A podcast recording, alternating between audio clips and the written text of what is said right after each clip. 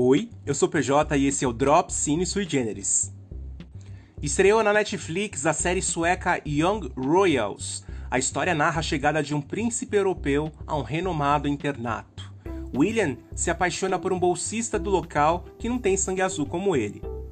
Além do conflito social, tem a questão do romance ser proibido, né?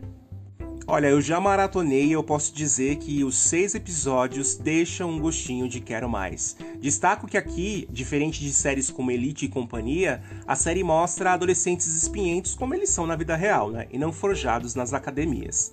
Vale muito a pena conferir. E continua o impasse sobre a apresentação do spin-off da série Merli no Brasil. A série espanhola que fala sobre filosofia ficou conhecida através da Netflix.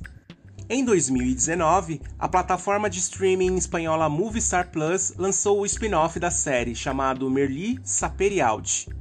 O spin-off conta a história de Paul Rubio na Universidade de Filosofia.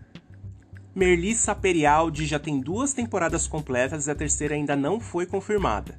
A decisão é fundamental para a Netflix entrar no jogo e adquirir os direitos de exibição da série, já que a Movistar Plus é concorrente direta da Netflix em países de língua ibero-americana. Martin Scorsese é um dos produtores de Building a Bridge, um doc que conta a história do reverendo James Martin. Martin é um padre de Manhattan e capelão oficial dos programas de comédia nos Estados Unidos, e ele se tornou meio que uma espécie de celebridade depois que começou a pregar mais intencionalmente a católicos LGBT após os massacres da Boate Pulse, que deixou 49 mortos. O lançamento oficial do doc foi em junho e ainda não há previsão de estreia no Brasil.